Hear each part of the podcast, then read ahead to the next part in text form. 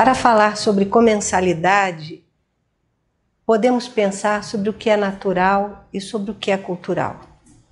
O que é da ordem da cultura e o que é da ordem da natureza. Ingerir um alimento, matar a fome, é garantir a sobrevivência e garantir a sobrevivência da espécie. Alimentar-se a si mesmo e alimentar ao outro é trocar, é reunir e isso é uma construção da sociedade, é uma construção cultural. O nutriente, ele sustenta a vida biológica. A comida sustenta a vida em sociedade. É bastante interessante é, pensar sobre a reunião das pessoas em torno da mesa, a reunião das pessoas em torno da comida.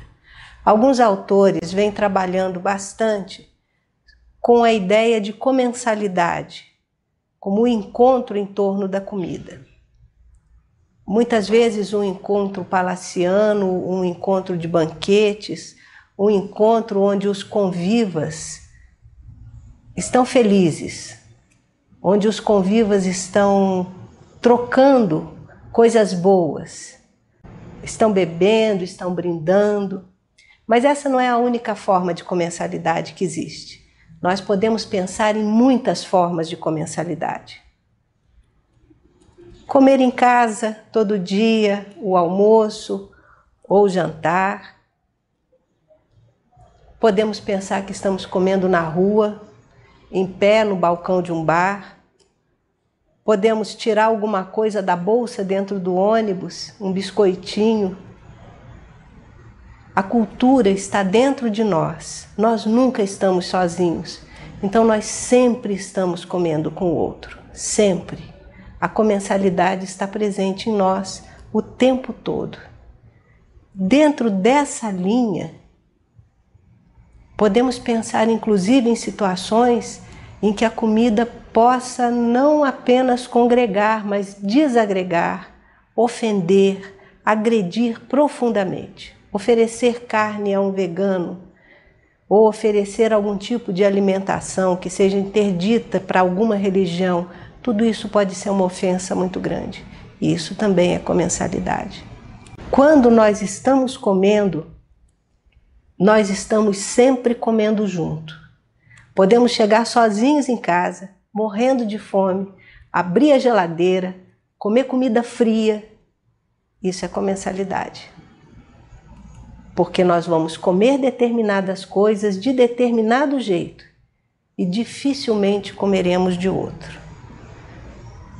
Será que é possível pensar em comer uma comida que caiu no chão?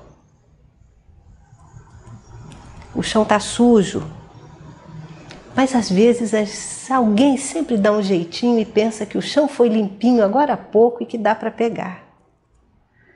Mas se esse chão for um chão de terra, um chão de grama.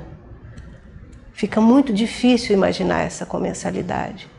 No entanto, a gente a encontra exatamente nos filmes. Em filmes onde muitas vezes os soldados, para demonstrar força, coragem, para demonstrar a sua posição no grupo, eles comem no chão a comida que caiu na grama, a comida que caiu na terra. Isso também é comensalidade. Nós temos inúmeras expressões de comensalidade e a escola é um desses lugares onde ela aparece. Muitas vezes, comer uma fruta, tomar um refrigerante ou comer um sanduíche pode ser uma forma de dizer quem sou eu, qual é o meu lugar no mundo, para onde eu quero ir. É preciso compreender esses processos para que a gente possa compreender como é que as pessoas se alimentam.